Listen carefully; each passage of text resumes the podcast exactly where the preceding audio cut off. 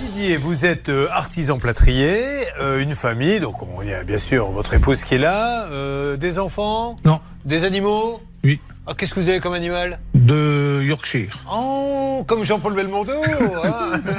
C'est marrant parce que vous ne le voyez pas, mais il a du bras musclé avec plein de tatouages et on l'imagine avec le petit Yorkshire dans la main. Comment s'appellent-ils, Nicole, les, les chiens Alors, c'est le mâle, c'est Enzo, et la femelle, c'est Gypsy. Mais ce qu'il oublie de vous dire, on a aussi un perroquet. Ah, comment Oui, s'appelle-t-il lui Tika. Et qu'est-ce qu'il sait dire Ah, bah, il sait dire beaucoup de choses. Bah, dites-moi. Bah, donc, des choses, je vais pas dire. Nicole, tu suces Non, arrêtez, arrêtez, vous coupez.